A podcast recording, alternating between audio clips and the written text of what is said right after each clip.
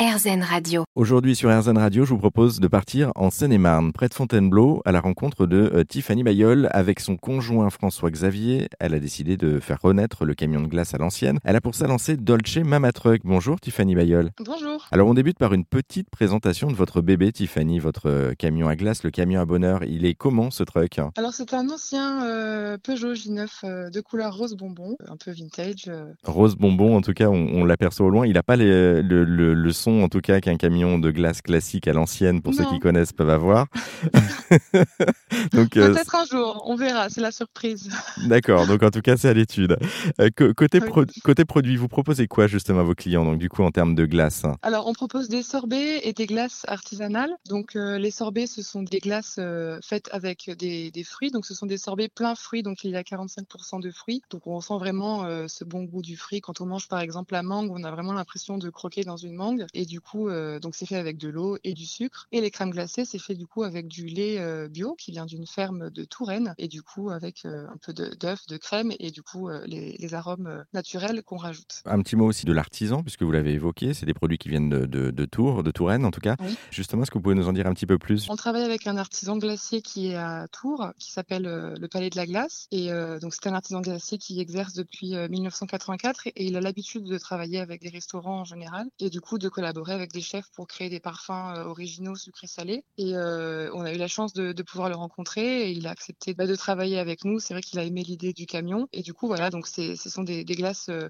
en fait comment on reconnaît une glace artisanale, c'est qu'elles sont élaborées avec des ingrédients sélectionnés de haute qualité. Et du coup, il y a vraiment un savoir-faire derrière avec la maturation, le turbinage, le refroidissement. C'est vraiment un art culinaire à part entière qui s'improvise pas. On peut reconnaître une glace artisanale aussi par rapport aux couleurs, puisqu'il n'y a pas de colorant, il n'y a pas d'arôme artificiel, très peu de sucre ajouté. Et c'est vrai que souvent les gens sont étonnés de la texture et ils nous disent qu'elles sont vraiment douces et, euh, et qu'on pourrait en reprendre. euh, ça, ça, ça devait être la partie la plus difficile de votre travail, je pense, c'est de devoir euh, tester pour savoir quel produit vous alliez vendre. Comment ça Oui, s'est passé la sélection.